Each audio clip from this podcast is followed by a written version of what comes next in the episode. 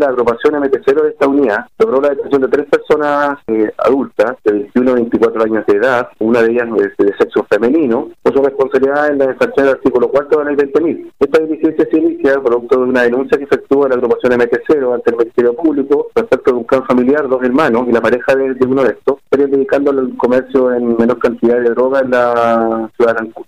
Información proporcionada, el Ministerio Público gestionó la de entrega de registro en domicilio, logrando la detención de estas tres personas y además se logró la incautación de canalizativa, clorhidrato de cocaína, una pesa digital y tenían efectivo